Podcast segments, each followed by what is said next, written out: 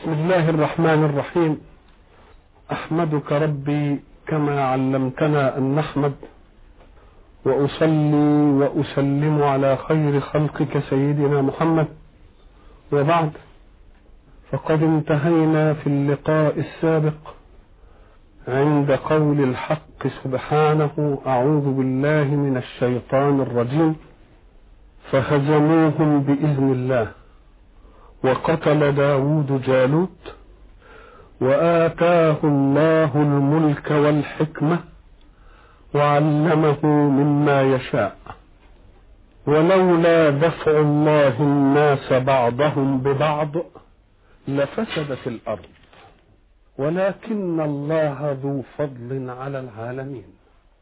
قول الله ولولا دفع الله الناس بعضهم ببعض لفسدت الأرض تعقيبا على قصة الصراع بين بني إسرائيل وبين أعدائهم الذين أخرجوهم من ديارهم بغير وقلنا في هذه القصة إنهم حين طلبوا من الله الإذن بالقتال بعث الله لهم ملكا ليقاتلوا تحت رايته. وكانت علامة هذا الملك في الصدق عن الله أن يأتي الله بالتابوت ليكون علامة على أنه هو. وأيدنا الحق سبحانه وتعالى في قضية اجتماعية ينتهي إليها الناس عادة بحكيم الرأي ولو بدون الوحي. وهي أن الإنسان إذا ما أقبل على أمر يجب أن يعد له إعدادا بالأسباب البشرية. حتى إذا ما استوفى إعداده كل الأسباب لجأ إلى معونة الله. لأن الأسباب كما قلنا هي من يد الله. فلا تردن أنت يد الله بأسبابها لتطلب معونة الله بذاته. خذ الأسباب لأنها من يد ربك. ونجد في القصة أن من الأسباب تمحيص الذين يدافعون عن الحق. تمحيصا يبين لنا قوة ثباتهم بالاختبار.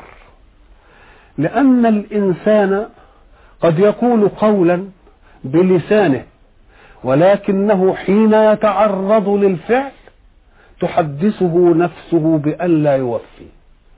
يقول الله لهم هل عسيتم إن كتب عليكم القتال ألا تقاتلوا؟ راجعوا أنفسكم واعرفوا ما يتطلبه القتال. فأنا أخاف إن فرضت عليكم القتال كما طلبتم حين يمسكم القتال واقعا أن تفروا. فماذا قالوا؟ قالوا وما لنا ألا نقاتل في سبيل الله وقد أخرجنا من ديارنا وأبنائنا. ولكن الله يدلنا على أن استدراكه حين يقول أإذا كتبت عليكم القتال أأنتم واثقون أنكم تقاتلوا يقول الله فلما كتب عليهم القتال تولوا. مجرد الكتابة فقط. فما بالك بلا المباشرة الفعلية؟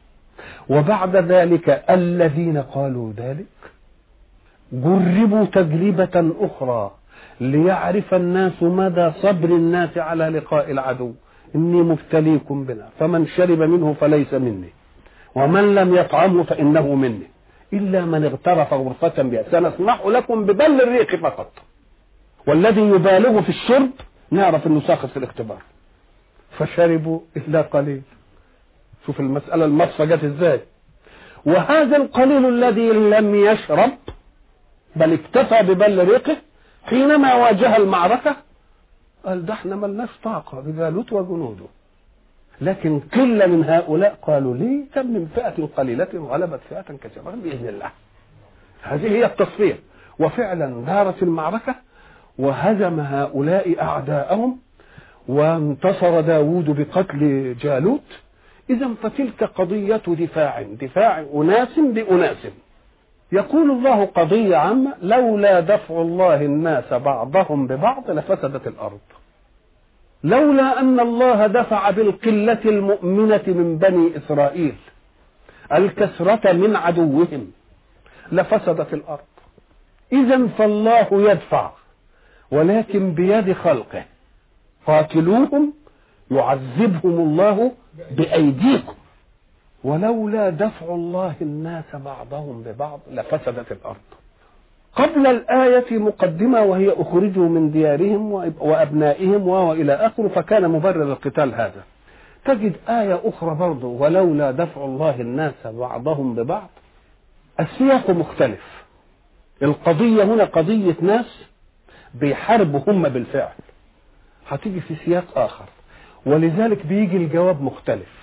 هنا الجواب لفسدت الأرض. لولا دفع الله الناس بعضهم ببعض لفسدت الأرض. هناك؟ ولولا دفع الله الناس بعضهم ببعض لهدمت صوامع وبيع وصلوات ومساجد يذكر فيها اسم الله كثيرا. ولا ينصرن الله من ينصره ادي السياق. اذا فالآيتين ولولا دفع الله الناس بعضهم ببعض اثنين وردوا في القرآن. بس السياق الأول مختلف والسياق الأخير مختلف. لكن فيه واحدة جامعة بين الاثنين. ألم يقولوا وما لنا ألا نقاتل في سبيل الله وقد أخرجنا من ديارنا وأبنائنا؟ إذا فالقتال كان بسبب أنهم أخرجوا من ديارهم وأبنائهم. برضو الآية الثانية ولولا دفع الله الناس بعضهم ببعض. هي هذه. الذين أخرجوا إيه؟ من ديارهم بغير حق إلا أن يقولوا ربنا الله. برضه هي خروج من الديار.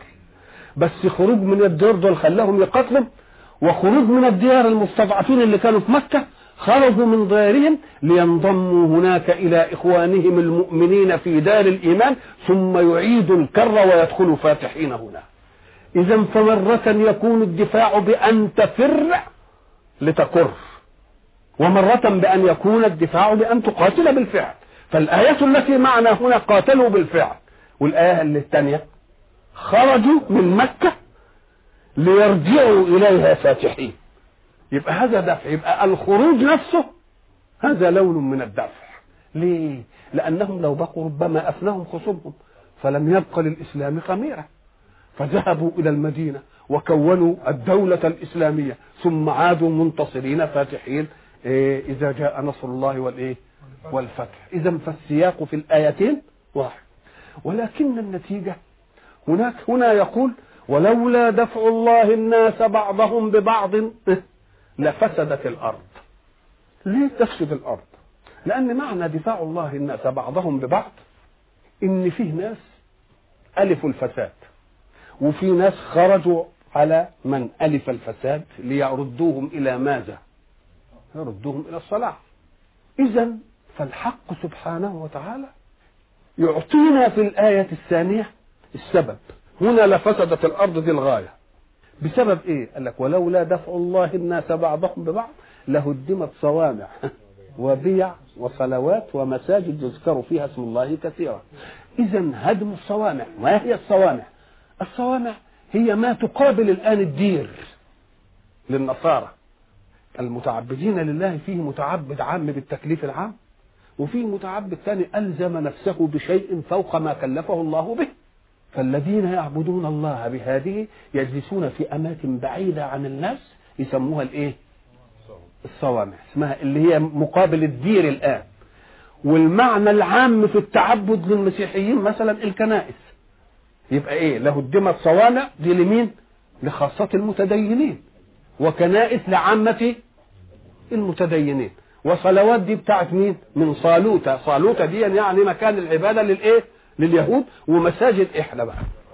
نعم يبقى اذا قول الله لفسدت الأرض هنا وقوله هناك لهدمت صوامع وبيع اذا فستفسد الأرض إن لم تقم الصوامع والبيع والصلوات والمساجد لأنها هي التي تربط المخلوق بالخالق. وما دام دي اللي بتربط المخلوق بالخالق إن هدمت ديا يبقى الناس على غير ذكر بربهم. وتفتنهم أسباب الدنيا. اذا فالاديره اذا فالكنائس اذا فالصوامع في أيام ما كانت والمساجد هنا هي إيه حارسة القيم في الوجود. لأنها تذكرك دائما بالعبودية. وتمنع عنك الغرور. لأنك أنت المساجد دي ولذلك إحنا بقى أمة محمد هو جدتها اسمها إيه؟ صوامع والصومعة معروفة دي للمبنى. مش كده؟ عاد. وكنائس برضه لل إنما إحنا جاب لنا الاسم بتاع إيه؟ مساجد من الإيه؟ من السجود اللي هو إيه؟ منتهى الخضوع إلى الرب. شوف اسمنا إحنا بقى. منتهى الخضوع لمين؟ للرب. فمنتهى الخضوع للرب دي لما تكون بتخضع له خمس مرات في اليوم إن كان عندك شيء من الغرور لازم يذوب. مش ممكن. تفضل متواضع بذلة العبودية لله وتبقى في كونه وعارف إن كونه ده كله فضل منه عليك. يبقى ما يدخلكش شيء من من الغرور. فإذا لم يدخلك شيء من الغرور استقبلت أسباب الله في مطلوبات الله. أما أن تأخذ أنت أسباب الله في غير مطلوبات الله تبقى قحة دي. تاخد نعم ربنا ربنا أقدر إيدك على الحركة. تقوم تعصى ربنا بها وتضرب بها الواحد؟ أقدر لسانك. تقوم تأذي به واحد بكلمة؟ لا. إداك نعمة تقوم تستعملها في المعصية؟ لا. يبقى إذا قول الله لفسدت الأرض. ليه؟ لأن قال لولا دفع الله الناس بعضهم لهدمت صوامع وبيع ودي بتعمل إيه؟ اللي بتبقي أصول القيم في التدين. أصول القيم في التدين غير كل التدين. ولذلك إحنا قلنا إن الحق سبحانه وتعالى جعل الأركان الخمسة دي أركان إيه؟ أركان الإسلام. اللي بني عليها الإسلام. يبقى لازم تدور على الإسلام وهي الخمسة دول. ما تقولش الإسلام هو الخمسة دول. ده الإسلام مبني على الخمسة دول. مبني على الخمسة. يعني الإيه؟ ال- ال- الأعمدة أو الأسس التي بني عليها الإسلام. انت لما تيجي بقى وتعمل الأعمدة وتعمل الأساس وتعمل ما, تجيش تسكت. لازم تبني بقى الحاجات التانية بقى. آه يبقى اذا الإسلام مبني على هذه الإيه؟ الأشياء. يبقى الحق سبحانه وتعالى يقول حافظوا على أماكن هذه القيم. لأن المساجد بقى إحنا بنتكلم بالعرف الإسلامي لأن المساجد هي متلقى فيوضات الحق النورانية على خلقه. فاللي عايز فيض الخلق بنوره يروح الايه؟ يروح المسجد لله. يبقى اذا عشان ما تفسدش الأرض يبقى لازم دي إيه توجد. فمرة جاء بالنتيجة ومرة جاء بالسبب. فهنا الآية دي لفسدت الأرض الغاية تفسد الأرض. ليه؟ لأنه هدمت إيه؟ الصوامع والبيع والصلوات والإيه والمساجد. يبقى لم يبقى للناس ارتباط بمين؟ ارتباط بالحق سبحانه وتعالى. دفع الله الناس بعضهم ببعض. يبقى فيه ناس يريدون الشر وأناس يريدون الخير. فمن يريد الشر يدفع بمن يريد مين؟ بمن يريد الخير. إذا وقعت المعركة بهذا الوصف يد الله لا تتخلى. لا ينصرن الله من؟ من ينصره. وما لا تطول المعركة. ولذلك قديما قلنا أن المعارك التي تراها في الكون لا توجد معركة بين حقين لأنه لا يوجد في الوجود حقان. هو حق واحد. بس. ما فيش واحد يقول أنا على حق وخصم على حق. لا. هو حق واحد. يبقى إذا ما فيش معركة بين حقين. لأن ما فيش حقين. يبقى المعركة إن وجدت بتوجد كيف؟ توجد بين حق وباطل. أو بين باطل وباطل. المعركة بين الحق والباطل قلنا قديما أنها لا تطول. لأن الباطل زهوق. الباطل زهوق. والذي يطول في معارك البشر هي إيه؟ هي الباطل والباطل لأنه ليس أحدهما أولى بأن ينصره الله. طب وإزاي بقى تيجي دفع الله الناس بعضهم ببعض في مثل هذه المعركة؟ يقول لك ما هو ده على فساد وده على فساد. ربنا بيدك الفساد ده بالفساد ده. يدك الفساد ده بالفساد. ده ولما يندك الفساد ده بالفساد ده يبقى جناح الفساد في الكون. ينتهوا. ويجوا الناس الغلابة بقى اللي ما عندهمش فساد هم اللي يبقوا في الكون. مش كده ولا إيه؟ ولولا دفع الله الناس بعضهم بعض. مثلا المعارك اللي تدور في أي حتة تبص كده تقوم تلاقي ده له هوا وده له إيه؟ وده له هوا. طب ربنا يبقى في جانب مين؟ طبعا ما يبقاش في جانب حد. يسيبهم لبعض. يسيبهم لبعض.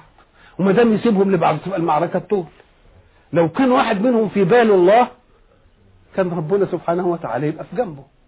وبعد ذلك تشوف المعارك مثلا اللي موجودة في العصر الحديث مثلا معركة تجد وتطول. وبعد ذلك لا تجد القسم الثالث. ما تجدش القسم الثالث. اللي هو إيه القسم الثالث؟ إن طائفتان من المؤمنين إيه؟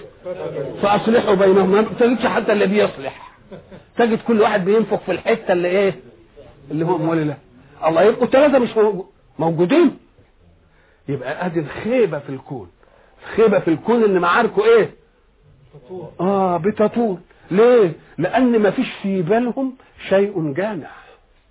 لو في بالهم شيء جامع ما كانش يجي حرب خالص. لو غفلوا عنه تبقى الناس اللي اللي بره اللي بعيد يدخلوا. برضه ولا دول دخلوا كمان.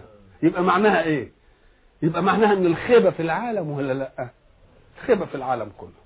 وسيظل في خيبة إلى أن يرعوه يطولوا على نفسهم أمد التجربة زي ما يحبوا. هيفضل في الخيبه دي لحد ما يرعوي ويفتن إلى أنه لا سبيل إلى أن تنتهي هذه المشاكل إلا أن يرتدوا جميعا عن أهوائهم إلى مراد خالقهم. ولولا دفع الله الناس بعضهم ببعض لفسدت الأرض. فسدت الأرض نعم. أي فيما جعل الله للإنسان يدا فيه. أما الشيء الذي لم يجعل الله للإنسان يدا فيه هتفضل النواميس هي هي ما أثروش في الشمس ما أثروش في القمر ما أثروش في الهواء ما أثروش في المطر إنما اتاثرت إيه؟ الفساد جه في إيه؟ فيما لهم فيه يد.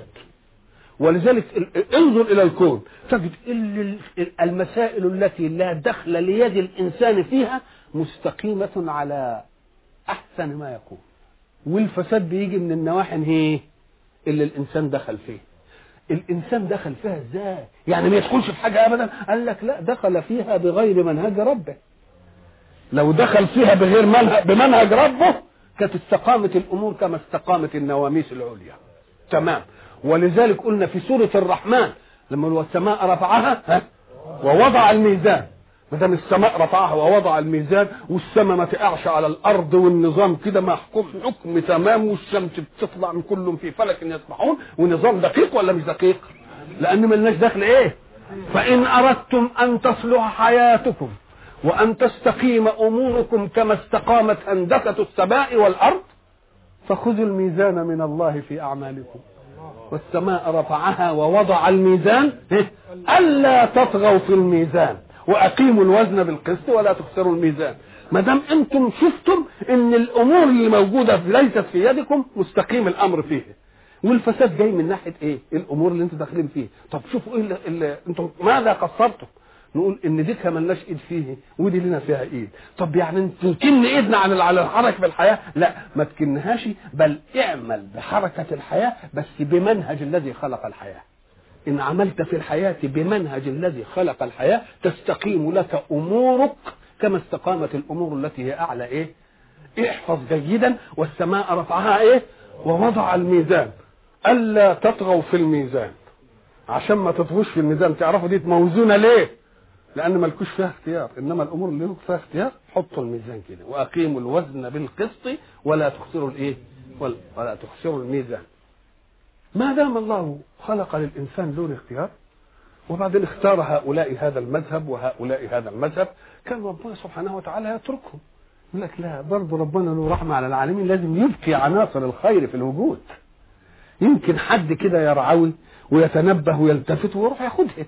فلما تيجي تطغى في جماعة يقوم يجيب لهم جماعة إيه؟ يردوهم عشان تبقى عناصر الإيه؟ عناصر الخير في الايه؟ في الوجود. لعل إنسانا يأتي ليأخذ عنصرا من عناصر الخير يحرك به إيه؟ حياته. وده جاي من إيه جاي من فضل الله على العالمين. لفسدت الأرض ولكن الله ذو فضل على العالمين أي لم يدع الأمر لإيه؟ لتفسد الإيه؟ لتفسد الأرض. ثم يقول الحق سبحانه وتعالى تلك آيات الله نتلوها عليك بالحق وإنك لمن المرسلين. تلك قلنا ان دي إشارة. يخاطب الله رسوله صلى الله عليه وسلم. وتلك بدلالة الكاف هنا. تلك. بخطبه. وبيشير إلى إيه في تي إلى الآيات التي سبقت. الآيات اللي سبقت إيه؟ قال لك بتدل على عظمة الحق وقيوميته.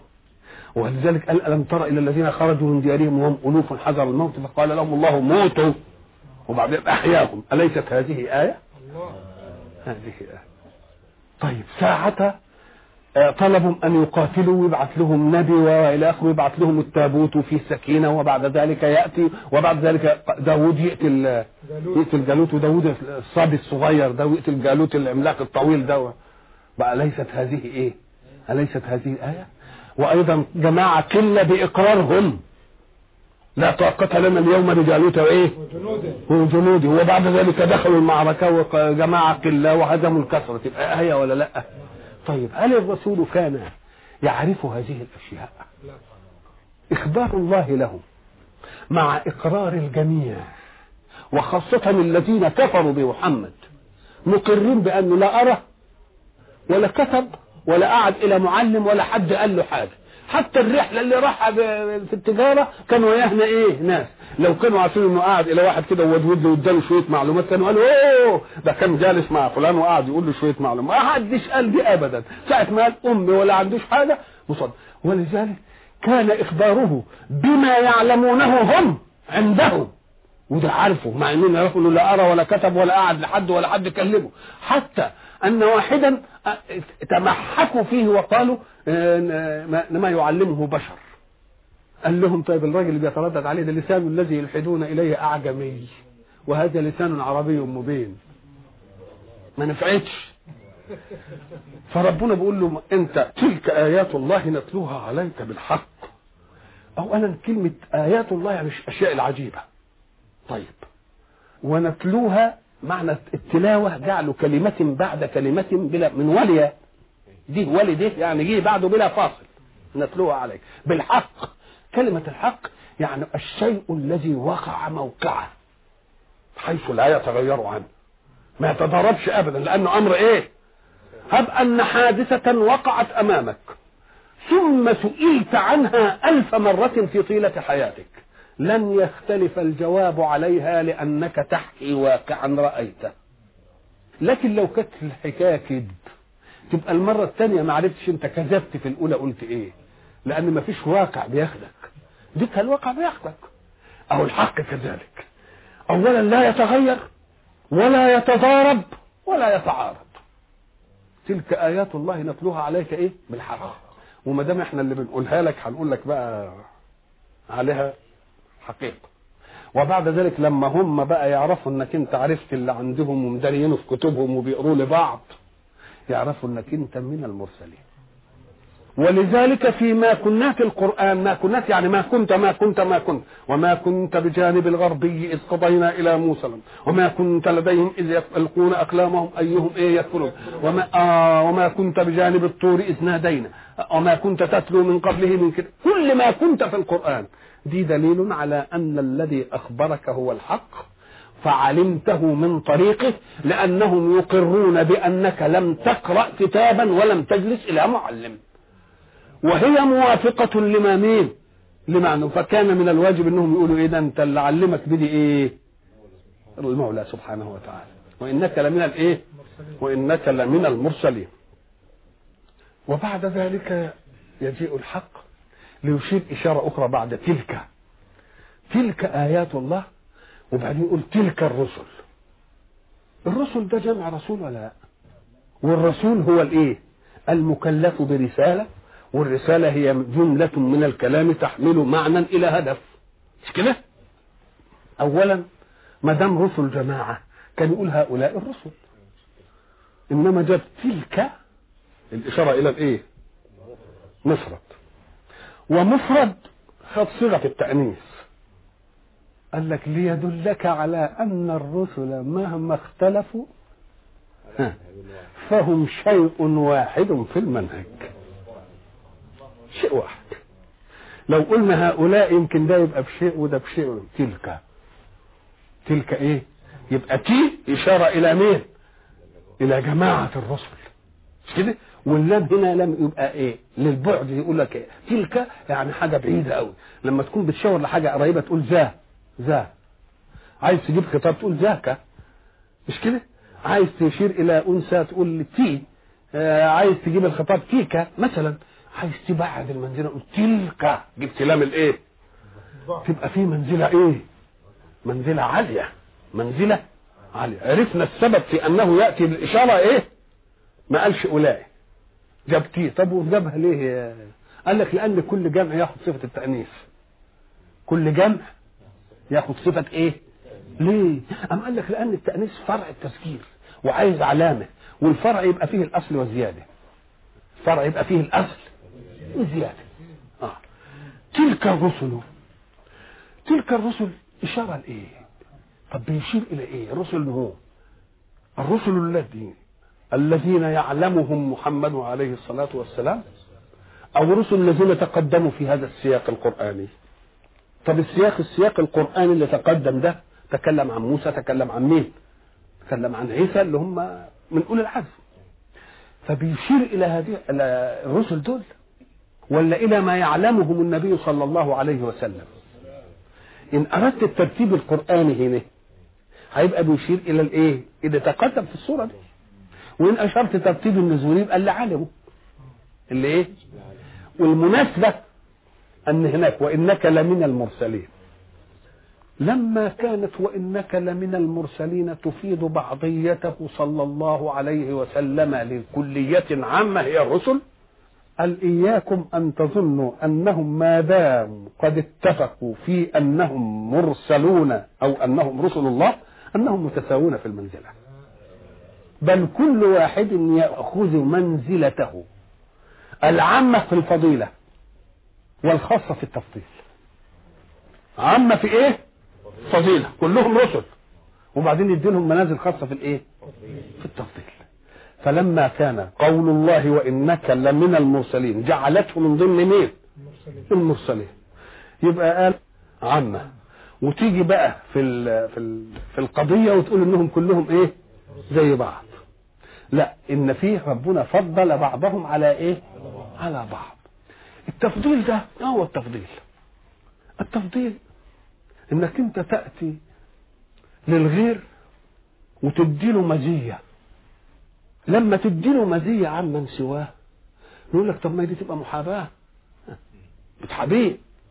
أم قال لك لا خد خليك دقيق. التفضيل إيثار الغير بمزية بدافع الحكمة. وديك إيثار الغير بمزية بواقع الحكمة؟ لا مش بالتاني. إنما إن كان لأنه قريب ولا لأنه صهر ولا لأنه يبقى ده بدافع الإيه؟ بالهوى والشهوة. يبقى ما الفرق بين المحاباة والتفضيل؟ التفضيل بتؤثر وتدي مزية إنما لحكمة. والتاني بتؤثر وتدي مزية بس لإيه؟ لهوى. مثلا هب أنك تركب سفينة. جبت اشتريت لانش وراكبه انت وابنك الصغير واللي بيسوق اللانش بيسوقه ابنك كالعادة بده يسوق الايه؟ حط ايده كده وقعد يسوق اللانش وبعدين جت شوية أمواج أو هواء أو إلى آخره. تقوم انت واخد الواد كده وروح إيه؟ حطه. الواد يعيط. هو اللي عايز يسوق. تقوم انت أثرت مين؟ أثرت السواق. الإيثار ده المحاباة؟ لا كنت حبيبي كنت حبيبي إنما أنا بأثيره لحكمة لأنه هو الأعلم بهذه المسألة والولد يمكن يودينا فيها آه. يبقى اذا إذا نظرت إلى حيثية الايثار وحيثية التمييز لحكمة يبقى هو ده اسمه التفضيل. المحاباه تبقى إيه؟ الهوى هو الحاكم والإيه؟ والشهوة. الحق سبحانه وتعالى كل أعماله حكمة. ليه؟ لأنه أصل ملوش هوى ولا شهوة لأن كلنا جميعا بالنسبة إليه واحد. اذا هو لما يدي مزية أو يدي خير أو يدي فضيلة يبقى القصد فيها إلى مين؟ إلى الحكمة. حينما قال إنك لمن المرسلين جاء بالآية تلك الرسل فضلنا بعضهم على بعض. أي بعض مفضل وأي بعض مفضل عليه؟ إدانا نماذج للتفضيل. قال لك منهم من كلم الله. وده ساعة ما تسمع منهم من كلم الله بيجي في الذهن مباشرة من؟ موسى عليه السلام. وإلا فالله كلم الملائكة. مش كده؟ طيب. منهم من كلم الله وبعدين ورفع بعضهم درجات وبعدين وقال وآتينا عيسى ابن مريم البينات. الأول شخص. مش كده؟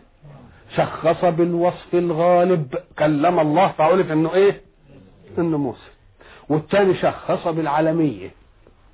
اتينا عيسى ابن مريم وفي الوسط كده جاب ورفع بعضهم فوق بعض إيه درجات. قال الخطاب في الآيات لمن؟ لمحمد صلى الله عليه وسلم. اذا ففيه كلام عن الغير لمين؟ لمخاطب هو محمد. فلما ما جابش محمد يخاطب لأن هو بيخاطب مين؟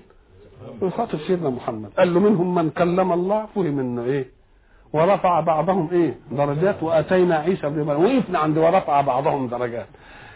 ساعة يأتي التشخص بالاسم أو بالوصف الغالب. يبقى حدد المراد ولا لا؟ حدد المراد بالنصية. إنما ساعة ما يجيب بالوصف وترك لفطنة السامع أن يرد الوصف إلى صاحبه كأنه مفهوم إن ما ينطبقش على حد إلا ده كأنه لا ينطبق إلا على مين؟ إلا على ده وأيضا فإنها جاء في الوسط ما جابش المشخصات على جانب واللي غير مشخص على جانب ده جابه فين؟ في الوسط. وهو تاريخيا مش في الوسط. ده هو جه بعدهم على طول.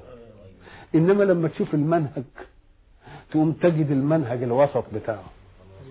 اليهودية أسرفت في المادية بلا روحانية والمسيحية أسرفت في الروحانية بلا مادية والعالم يحتاج مادية محروسة بروحية. فجاء محمد صلى الله عليه وسلم فكأنه صلى الله عليه وسلم قب الميزان في قضية الوجود. قب الميزان في قضية الإيه؟ في الوجود. وإذا ما أردنا أن نعرف مناطات التفضيل بتتفضل ليه؟ لأن مجاله قد إيه؟ فيه واحد بيوصل إلى قرية. مش كده؟ زي سيدنا لوط مثلا. يصحب الايكه حتة واسعة شوية. يصحب إلى ام الله. وفي واحد عمر محدود الرسالة. مش كده؟ الله. وفي واحد قال له روح لا أنت للإنس. وللجن. ولكل من يوجد من الإنس والجن إلى أن تقوم الساعة. فإذا كان التفضيل هو مجال العمل يبقى بالعقل كده يبقى هو مين؟ يبقى هو عليه الصلاة والإيه؟ عليه الصلاة والسلام. ثم أيضا المعجزات التي أتى الله بها لرسله ليثبتوا للناس صدق بلاغهم عن ربهم. كل المعجزات جاءت معجزات كونية. معنى معجزات كونية معجزات مادية. مادية يعني إيه؟ حسية اللي شافها آمن بها. اللي شاف العصا وهي بتضرب البحر وانفلق ادي معجزة مادية. بتشاف ولا لا؟ واللي شاف عيسى عليه السلام بيبرئ الأكمه والأبرص شافها مادية. إنما ألها وجود الآن غير الخبر؟ لكن محمدا صلى الله عليه وسلم حينما يشاء الله أن يأتيه بمعجزة لا يأتي له بمعجزة من جنس المحسات التي تحدث مرة وتنتهي. ورائها محدود. لأن الرسالة محدودة. أن الرسالة ولكن إذا كان الله قد بعث محمدا صلى الله عليه وسلم إلى أن تقوم الساعة تبقى غير محدودة. يبقى لابد أن تكون معجزته غير محسة وإنما معقولة. لأن العقل هو القدر المشترك عند الجميع. يستطيع كل واحد الآن أن يقول محمد رسول الله وتلك معجزته. أهي. إنما لا يستطيع واحد أن يقول موسى رسول الله وتلك ما يقدرش يشاور لأنها خبر. أنها إيه؟ خبر. إنما دي واقع. إيه؟ دي واقع. فيبقى هذا مناط التفضيل. أيضا الرسل ما جاءوا ليشرعوا. ما دام التفضيل بيدي مزية. الذي ينقل الرسل كانوا ينقلون الأحكام عن الله. وليس لهم أن يشرعوا. الرسول محمد صلى الله عليه وسلم هو الرسول الوحيد الذي قال الله له وما آتاكم الرسول فخذوه وما نهاكم عنه فانتهوا. الله. هو مشرع. يبقى أليست هذه مزية؟ ما دام المراد من المنهج السماوي القوانين التي تحكم حركة الحياة في سك... في الخلافة في الأرض. ما دام هذا هو يبقى القوانين دي نوعين. نوع جاء من الله وده كل الرسل فيه سواء. ونوع فوض فيه رسول الله أن يضع من التشريع ما يلائم ما يرى. يبقى دي تفضيل ولا مش تفضيل؟ يبقى حين يقول ورفع بعضهم يبقى فهم من؟ دي أكثر من إنه يصرح بالاسم. فكأنه حين يقال رفع بعضهم يبقى كأن ما يجيش على البال إلا مين؟ إلا سيدنا زي ما أنت تجيب مثلا مثلا لولد من أولادك قلم. آه والولد قلم عادي ولد تجيب له مثلا قلم بركة ولد تجيب له مثلا ساعة وولد تجيب له هدية ثمينة تانية. أقول لهم امينه على كل حال بقى جبت جبت لفلان قلم مش عارف إيه وجبت لفلان إيه وجبت وبعضهم بقى جبت له حاجة. بعضهم يبقى تعين ولا ما تعينش يبقى تعين بعضهم يتعين ولا لأ؟ يبقى تعين تلك الرسل. فضلنا بعضهم على بعض. منهم من كلم الله.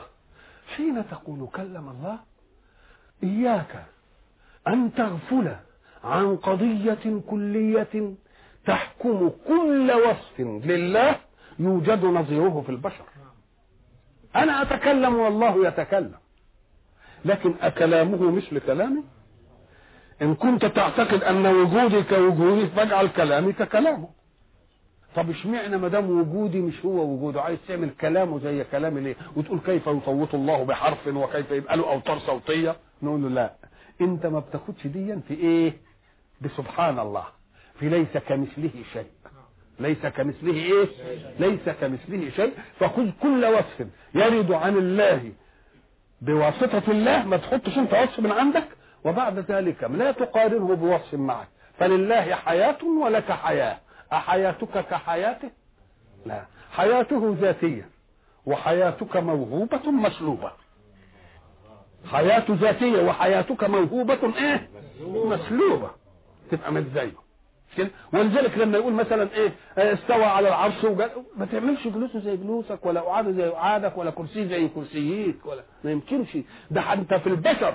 إحنا ضربنا مثل مرة وقلنا إن الناس هيدعي واحد صاحبك هيدعيك تاكل عنده واحد قال أكبر منه شوية يدعيك تاكل عنده والثاني يدعيك تاكل عنده. ما بتروحش تاكل العدس هنا زي العدس هنا ولا اللحمة هنا زي اللحمة هنا ولا بتاع. البشر نفسهم بتتفاوت الأمور الوصفية بالنسبة لهم بالنسبة لمقاماتهم ولقدراتهم ولإمكانياتهم. فإذا ما ترقيت بالصفة إلى خالق كل الأشياء يبقى دي ما دي.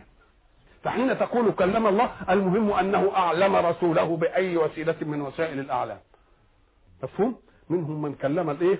كلم الله. ورفع بعضهم درجات وآتينا عيسى ابن مريم البينات. انظروا جيدا إلى أن الحق سبحانه وتعالى يؤكد دائما في الكلام النسب الإله اللي هو اللي هو قايله. بيؤكد على دي. وأيدناه بروح القدس.